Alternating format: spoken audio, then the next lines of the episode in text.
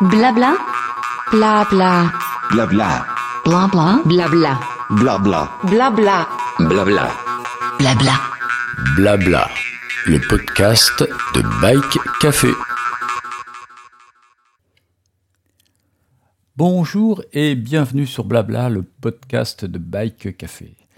Pour ce chapitre 93, j'appelle au Maroc via WhatsApp Lauriane Placet, qui termine seconde au scratch du Biking Man X, et Axel Carion, l'organisateur et créateur des Biking Man Origines. C'est Maxime Prieur qui remporte ce dernier Biking Man de la saison devant Lauriane et Florent Dumas. Laurent Jalabert, venu s'essayer sur l'ultra-distance, a dû abandonner sur du mécanique après une lutte en tête avec Maxime dans la montée du terrible col de Tizi N. Wano qui grimpe euh, quand même à 2895 mètres d'altitude.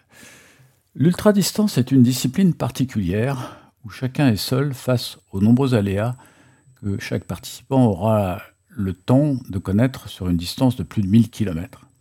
Le Biking Man X est une épreuve surprise. Les concurrents découvrent le parcours au moment du briefing. C'est comme le dit Axel, le retour aux sources de l'aventure à vélo total. Lauriane, grâce à cette seconde place, remporte le championnat Bikingman 2023 grâce à sa victoire dans les Alpes-Maritimes, à sa seconde place à l'Euskaldi, au Pays Basque, et sa quatrième place au Portugal. Elle devient la première femme à s'emparer du titre du Bikingman devant des hommes depuis la création de ce championnat d'ultracyclisme. Je vous laisse écouter nos échanges, en m'excusant pour la qualité du son, parfois mauvaise, liée à l'instabilité de la communication.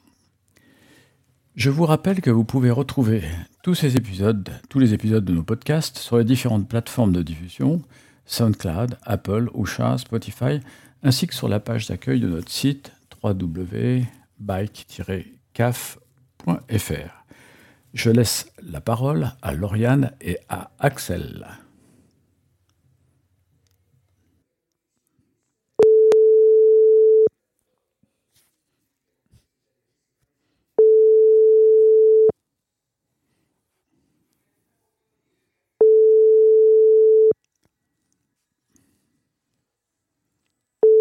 Oui, oui, ça va. Bien, bah écoute, euh, félicitations Lauriane. Euh, on a suivi la course, Bah, merci. euh, heureusement, avec le site super bien fait de, de, de Biking Man.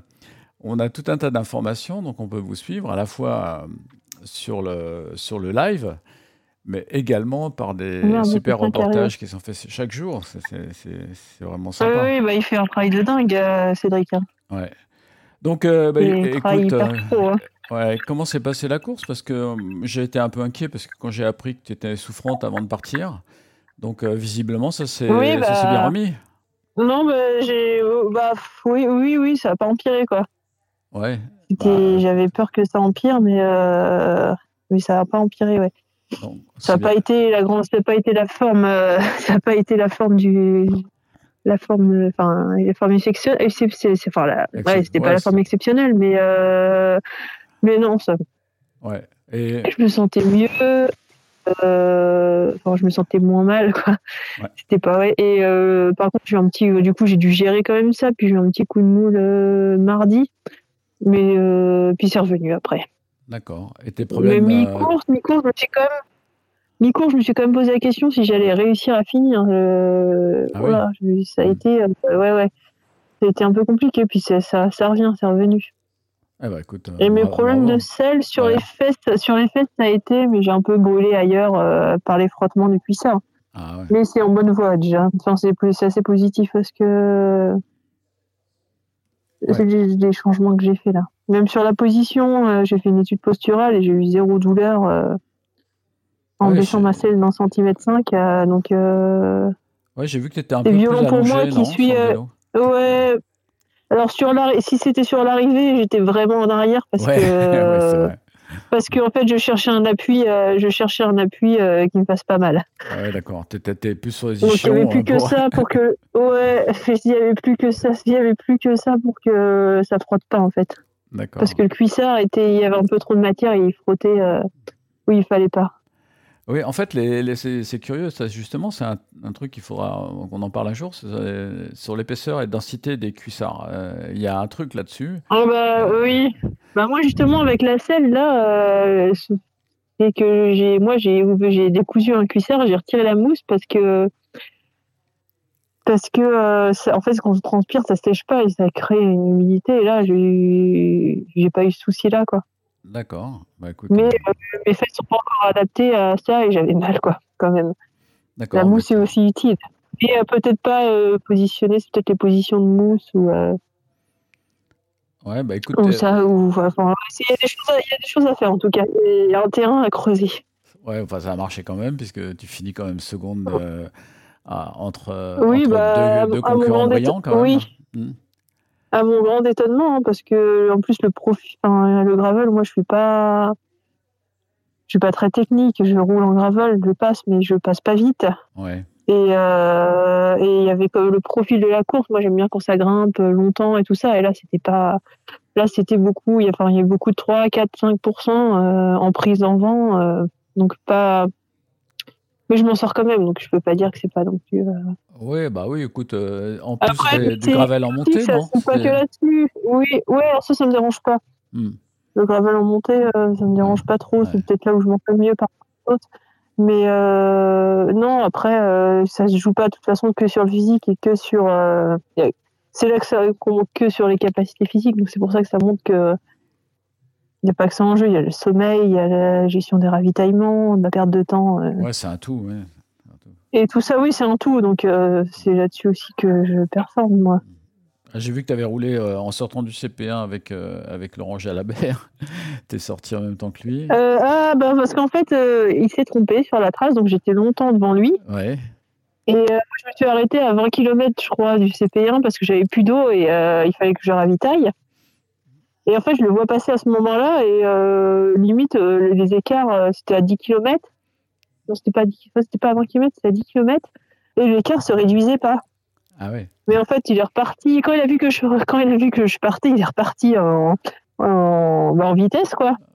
Et euh, il a mis un gros sac euh, quand il m'a doublé. Ah, c'est un il a compétiteur. fait la même chose avec Maxime. Ouais, ouais. Mais bon, après, euh, voilà. Bah après, ouais, voilà. euh, apparemment, il a un problème mécanique qui est obligé à, à abandonner. En fait, c'est un tout, comme tu disais tout à l'heure. euh, C'est une foule de petites choses. Ah, bah, il y a la gestion du train. matos, oui, et puis de- il y a la gestion de l'autonomie aussi. Savoir, Ouais. euh, savoir être autonome, euh, pas avoir du monde autour et tout ça, quoi. Ouais, c'est ça, ouais. Et on n'est plus habitué à avoir des voitures suiveuses avec des, des roues pour changer, Voilà, etc. bah, Là, il faut- oui, euh, bah, il y en a qui, il y en a qui ont du mal à passer cette, euh, ce cap-là, Ouais, on va c'est- dire. Ouais, c'est sûr, c'est sûr. Et- là, donc, oui, ton, oui, il y en a qui ont du mal, ça peut être. ton, ton vélo, c'était un Grax, hein, donc j'ai vu euh, en photo là. Euh, oui, j'avais le Grax hein. 3. Ouais, euh, ouais, c'est le même que que- qu'Euskadi. Euh, bon, j'avais j'avais celui-ci à Euskadi parce que je l'avais en, en, en vue du Maroc. Ouais, c'est un GTO. c'est un Grax c'est- 3 c'est GTO, ouais. euh. D'accord. Et donc, Ouais, au, avec, niveau, euh, des au niveau 700 braquet, tu avais, adapté en fonction de, la, de ce grand col Non, passer, Toujours hein le 12, j'ai le 12 vitesses. D'accord. J'ai le 12 vitesses Shimano euh, en 10,51 et en 42 devant. D'accord. Ouais, bon. Bah, comme on, non, on connaissait pas le parcours en fait. C'était la, Oui, particularité X, ouais. du X, C'est que le parcours, oui. Donc je connaissais pas les dénivelés, je connaissais pas les pourcentages et en fait ce groupe-là, il est très bien, il passe partout. euh.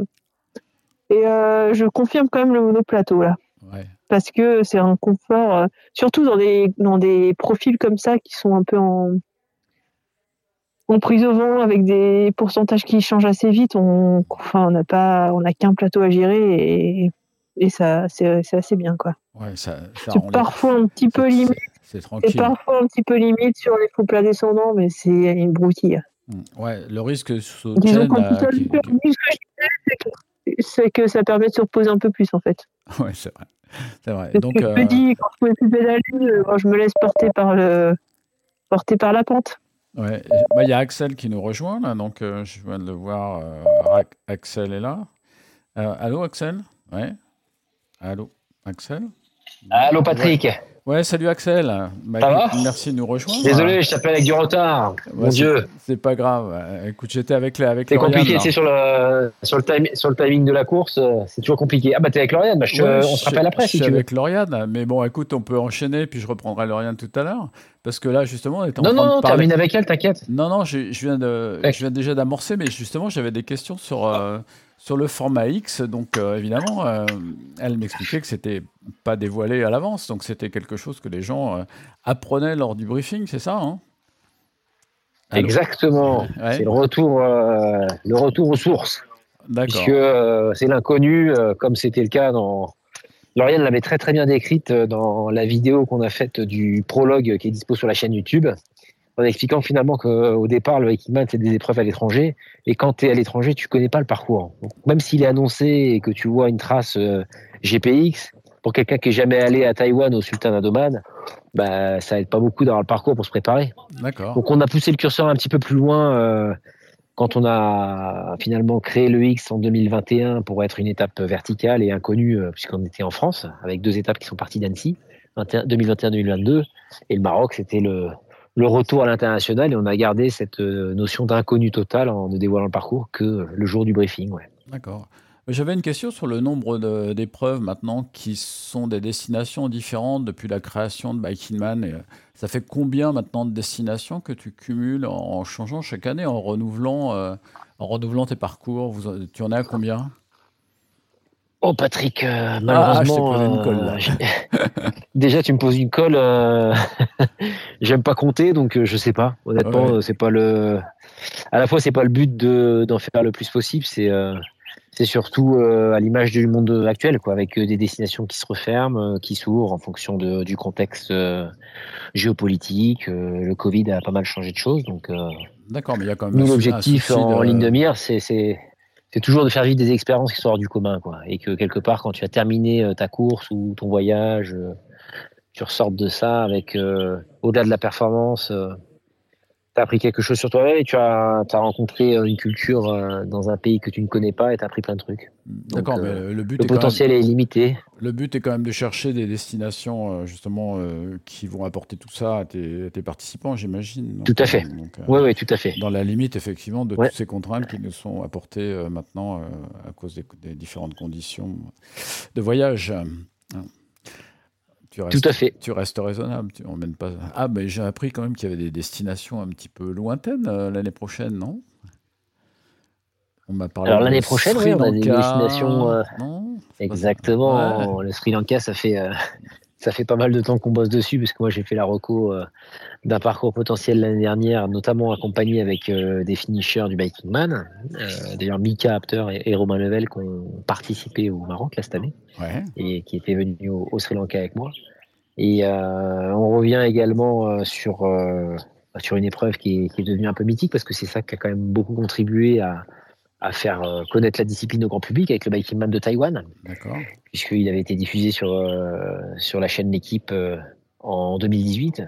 Et euh, ça avait contribué quand même à, à faire pas mal connaître la discipline de l'ultra-distance au grand public. Et, et euh, 2024 a marqué le retour, le grand retour du Biking Man de Taïwan, Bah écoute, euh, c'est- une île euh, magique Voilà, pour bah, écoute, euh, ça- donne- ça envie-. Ça donne envie, euh, même. euh, bon, moi, je le ferai sans doute pas, mais ça me donne envie de venir. Jérôme m'a déjà convaincu que c'était une destination euh, sympa à faire. Et effectivement, euh, pourquoi pas.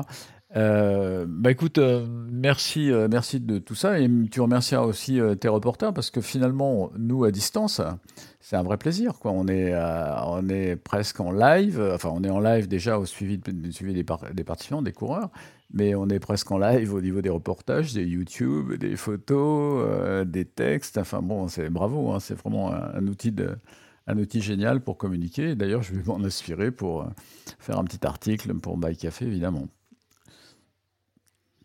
Bah, écoute, ça a été euh, l'objectif depuis le départ. hein. Moi, là, quand je suis parti en voyage à vélo à plusieurs reprises et quand j'ai fait des expéditions un peu engagées, mon regret, c'était de ne pas parvenir à le partager en images et en vidéo auprès de mes proches pour arriver finalement à raconter ce type d'expérience.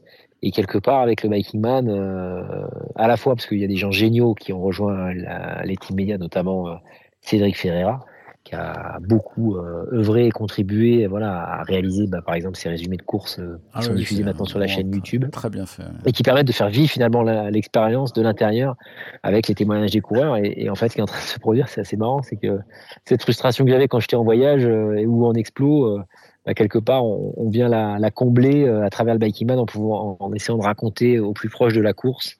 Parce que c'est des contraintes extraordinaires. Franchement, c'est un, travail Ah de titan d'arriver à ramener ces images euh.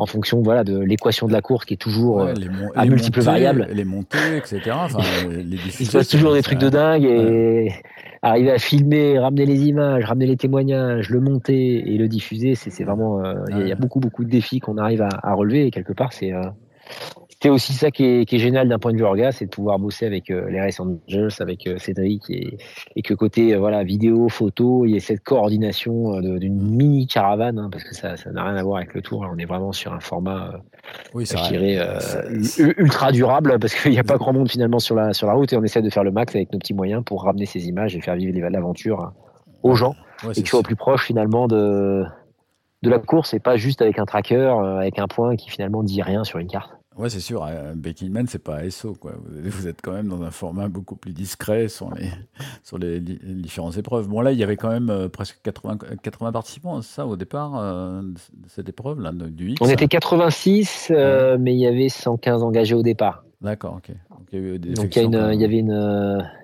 il y avait une appétence particulière pour le Maroc. Alors malheureusement, le pays a été frappé par, par une catastrophe terrible avec le séisme, mais ça a refroidi beaucoup Ouais. de gens.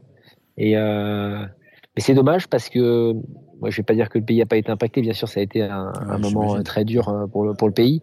Mais euh, voilà, c'est euh, c'est une partie euh, de l'Atlas qui a été touchée, non pas le pays. Et c'est comme si on parlait des intempéries qu'il peut y avoir dans, dans le sud-est de la France pour représenter la France. Et c'est pas le cas. C'est-à-dire que clairement, il y a eu plein d'endroits qui n'ont pas été impactés. Et nous, notre rôle, au-delà de rassembler des, des coureurs et des athlètes comme Lauriane, c'est euh, bien sûr de faire du tourisme aussi. Hein. C'est d'amener des gens dans des endroits où il n'y a personne qui passe à part nous et que euh, bah, ils apportent une modeste contribution en s'arrêtant de manger, en s'arrêtant de dormir à l'hôtel, en, en contribuant à l'économie locale et, et au développement de, de zones qui sont un peu enclavées. Mm. Et le Maroc l'a très bien compris parce qu'on a eu un, un accueil exceptionnel avec euh, notamment la, la gendarmerie royale et toutes les provinces qui ont joué le jeu. Ah j'ai vu ça sur la vidéo. que, côté vu, euh, organisation, ça se passe bien. Quoi. C'était présidentiel sur la vidéo avec les motards de, C'était assez la- extraordinaire.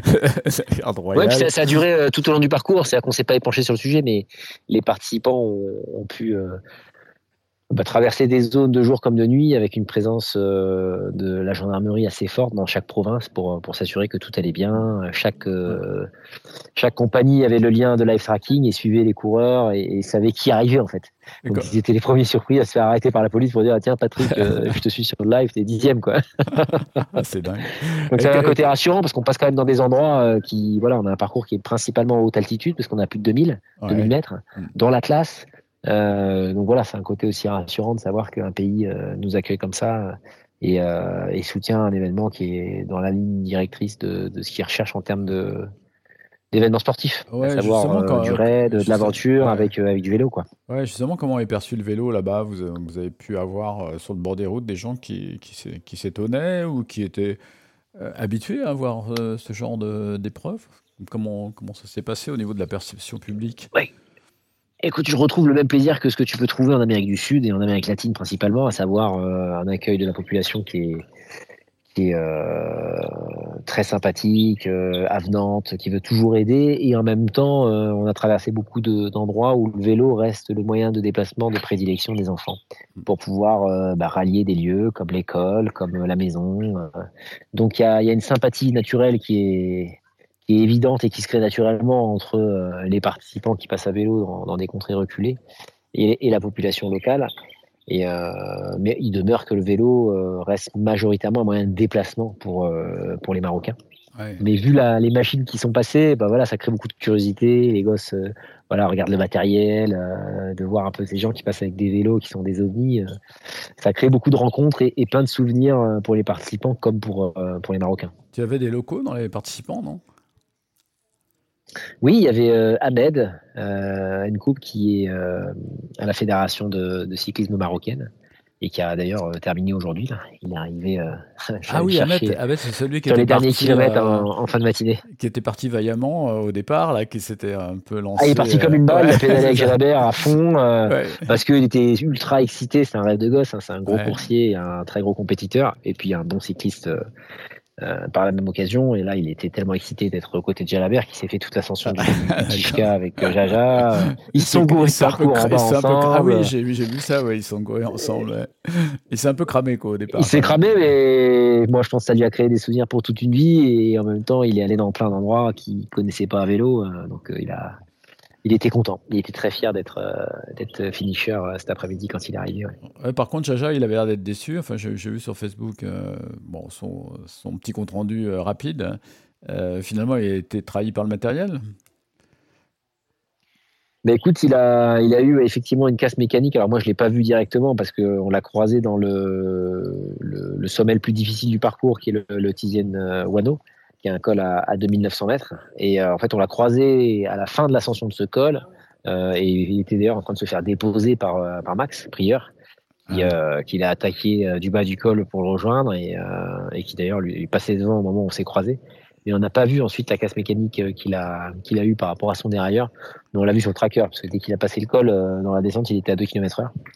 Ah ouais. Et il a eu un dérailleur qui allait dans la roue. euh, et puis voilà, c'est Ah ouais, l'histoire s'est arrêtée assez vite. peu, une partie qui était un peu gravel, je crois, à ce moment-là, non? C'était ouais, un 16 km d'ascension euh, sur le col. Euh, et puis bon, euh, ça montre aussi le caractère euh, imprévisible de ce type de course. C'est-à-dire que Ah oui. toujours compliqué d'arriver à, à donner des pronostics. Les gens étaient ultra excités de savoir que Jalabert allait Oui. euh, voilà, euh, s'aligner Oui. sur le Bike Manix. Au final, ça montre aussi, euh, parce que c'est quand même quelqu'un qui a de la bouteille, qui a énormément d'expéri- d'expérience dans, dans le vélo, bien sûr, dans le triathlon, fort, mais aussi dans, dans le trail. Très, très fort, une caisse de dingue. Et, et au final, ben, on est tous égaux face à la mécanique et face aux enjeux euh, que représente une course sans assistance où tu dois débrouiller. Quoi. Ouais, Lauriane m'en parlait tout à l'heure. c'est. Euh, Lauriane m'en parlait tout à l'heure parce qu'effectivement, elle euh, questionnait sur son état de santé parce qu'elle est, elle est arrivée un petit peu souffrante, etc. Mais elle me disait que effectivement, une course comme ça, c'est euh, une accumulation, c'est un tout de petites choses, quoi. Et, que dès qu'il y a un petit, un petit, une petite paille, quoi, un, grain de sable qui vient briser le- le- la chose, ça peut. Ouais, c'est à l'image de la vie. Patrick. Ouais, ouais, c'est vrai. sais que t'es un poète. Ah oui, c'est à l'image de la vie, c'est qu'en fait, tu, tu pars du principe que tout va bien et que tout fonctionne, mais quelque part, il y a énormément de choses qui sont des angles morts que tu ne vois pas parce que euh, on a une machine extraordinaire, c'est notre corps, et euh, qui fonctionne euh, chaque jour, et c'est un miracle. Et ben, ce type de course, c'est un peu à l'image de notre corps, quoi. C'est que c'est pas parce que ça marche une journée que le lendemain, tu n'auras pas un problème. Et on est tous euh, destinés à, terminer six pieds sous terre, euh, et on est tous égaux là-dessus, donc. euh, faut pas se dire qu'on en a terminé une, on, les terminera toutes. Je vais euh, faire un parallèle avec le, vice-champion 2000, euh, 2021, si je dis pas de bêtises, Guillaume Chaumont, qui avait commencé sur le championnat par le plus dur. Il avait fait l'Inca Divide au Pérou et il avait terminé avec brio. Il avait vraiment tout explosé et là il a dû bâcher sur le Maroc. Ouais, Euh, donc ouais. il y a, on se rend pas compte en fait pour les gens qui n'ont jamais euh, pratiqué cette discipline à quel point euh, l'engagement est total et que la, la moindre, euh, le, le moindre détail peut euh, peut foutre la logistique en l'air de, Ah oui, de sa d'ailleurs, course Maxime et Prieur, euh, c'est extraordinaire d'arriver à faire ça quoi. Ouais, Maxime Prieur le dit aussi, à un moment, le nez dans son assiette en train de bouffer son omelette. effectivement, il y a des moments difficiles, et même pour des mecs comme, comme lui, enfin taillés comme lui, il y a des moments de découragement. Après, euh, effectivement, euh, comme tu dis, euh, le Ouais, puis c'est le cadre du raid finalement qui fait que tu maîtrises pas ce qui peut se passer. et il peut se passer plein de choses. Tu peux euh, voilà avoir euh, un chien à un moment donné qui vient te mordre et tu es obligé de t'arrêter parce que tu dois contrôler le vaccin contre la rage. Ouais. Euh, tu peux euh, tomber malade parce que tu manges à un endroit et tu as mal digéré. Tu Mm. peux choper un coup de froid, faire une hypothermie. Tu peux avoir le mal aigu des montagnes euh, parce que tu passes à plus de 2000 pendant pas mal de temps. Ouais, Tu peux euh, mal t'hydrater, avoir un coup de chaud. Il y, y a tellement de facteurs qui font que ça peut mal se passer que c'est un peu des, des funambules, tous ces gens. Euh, ouais. D'arriver à se positionner à un niveau aussi élevé que celui de Max et de, de Lauriane, c'est pas juste du vélo, quoi. C'est d'arriver à faire en sorte que tous ces facteurs soient à un minima maîtrisés, ou en tout cas euh, qu'ils évitent quelque part les, les emmerdes sur le parcours. Ouais, Et ça, c'est un tour de force. Au-delà de la performance physique, c'est vraiment un tour de force d'arriver à tout gérer, quoi. puis Et faire en sorte que finalement ça se passe bien et qu'ils arrivent au bout, quoi. Comparé à la course à pied, euh, là, il y a la dimension matos qui vient en plus s'ajouter. Et là, il- c'est aussi notre euh, une gageure quoi, d'avoir un Matos vélo qui distance. fonctionne bien du début à la fin. quoi. C'est un super avantage. Quoi. Donc, euh, et ça, c'est aussi des distance. grands Et, hasards. et- et distance, Patrick. Et- oui, distance. et distance. Ouais, ouais, Parce ouais. que euh, on a, on a la particularité aussi euh, sur les, sur les circuits parce que c'est moi qui conçois les parcours, d'avoir des parcours qui sont pas conçus pour nous faciliter la vie en tant qu'organisateur de Oui, je sais, je qu'il y a sais que t'es plein un, d'autres peu- sadique, ouais, je sais. Non, non, c'est pas dans cet esprit-là que je voulais le dire. Si tu veux, c'est dans. T'as beaucoup d'organisateurs qui s'embêtent pas trop finalement au niveau des parcours et qui font en fonction de leur logistique à eux, parce qu'ils veulent dormir le soir, euh, ils veulent rester à la maison pendant que les coureurs font la course. Enfin bref, Mm. chacun voit midi à sa porte. Nous, c'est pas notre objectif. Le but des parcours, moi, c'est que ce soit une exploration totale euh, du pays et c'est très compliqué d'un point de vue logistique quand tu es sur des parcours qui ont la forme et euh, la topographie euh, des bikingman parce que c'est pas des parcours qui sont faciles à suivre d'un point de vue organisationnel. Ouais. Par contre, c'est des parcours extrêmement riches d'un point de vue vélo. Mm. Et euh, mais ça provoque pour le coup, puisque tu traverses plein d'endroits différents, plein de secteurs différents, plein de routes à la, à la qualité variable, plein de pistes différentes en fonction du gravel, des solutions de ravitaillement, d'hébergement euh, et de réparation potentielle mécanique euh, complètement aléatoires. Ça multiplie en fait, c'est- des exponentiels de facteurs de l'inconnu. Ah ouais, j'imagine. Et ouais. d'avoir des gens qui sont capables de s'aligner sur ces épreuves et, et de les dévorer comme ils le font avec euh, brio, comme Max et, et Lauriane, c'est des gens qui sont extraordinaires dans la gestion de l'imprévisible. Ouais, ouais, ouais. Il faut avoir toujours on n'est pas sur un Ironman où tu pédales une boucle de ouais. 180 bornes, où tu as 2200 bénévoles avec euh, des gens qui balisent la route de partout et, et, euh, et finalement euh, la limitation absolue euh, de, ce qui peut, de ce qui pourrait se produire comme facteur externe pour se focaliser sur la vitesse. Nous, là, c'est l'inverse. On construit le parcours pour que ce soit le plus beau possible, indépendamment de la vitesse, et on essaie d'amener des gens dans des endroits où jamais ils iront de leur vie euh, si, euh, si on leur donne pas la possibilité avec ce parcours-là. Et ils disent oui, donc c'est génial. Visiblement, ça a, été réussi. Bah, écoute, on va, on va conclure là-dessus. Je vais repasser un petit coup de fil à Lauriane pour, euh, pour conclure cet échange qu'on avait entamé tout à l'heure. Et puis encore bravo pour, pour tout ça. Et puis, euh, bah, il faut féliciter tout le monde. J'ai vu aussi tous ceux qui, on a cité souvent les, les premiers, mais je pense que tout le monde a la banane aujourd'hui, tous ceux qui sont arrivés et, et qui ne soient pas arrivés forcément dans les mêmes temps que Lauriane et puis Maxime peu importe, ils ont vraiment profité d'une belle course. Ça, ça a été évoqué. J'ai vu toutes les photos. euh, qui Chacun- réparties, euh, Chacun vit son, son aventure marocaine. Ouais, c'est ça. Chacun a vécu son aventure et c'est ça le principal. ouais. Bah écoute, merci Exactement. encore, euh, merci encore Axel. Merci à toi, bah, Patrick. à, tr- à très bientôt. euh, Et puis bah bon couscous euh, peut-être ce soir, je sais pas. Ouais, Euh, ou peut-être ça, ça va être euh, tagine, je pense. Ouais, ça va être tagine. Bon, bah, écoute, euh, reposez-vous bien, euh, profitez de ce bon, ce bon moment de- d'après-course, parce que ça, je sais que c'est des, des moments par- particulièrement sympas, euh, avec une grosse convivialité, ça fait aussi partie de l'aventure. Merci, Merci beaucoup, Axel. Salut. Salut.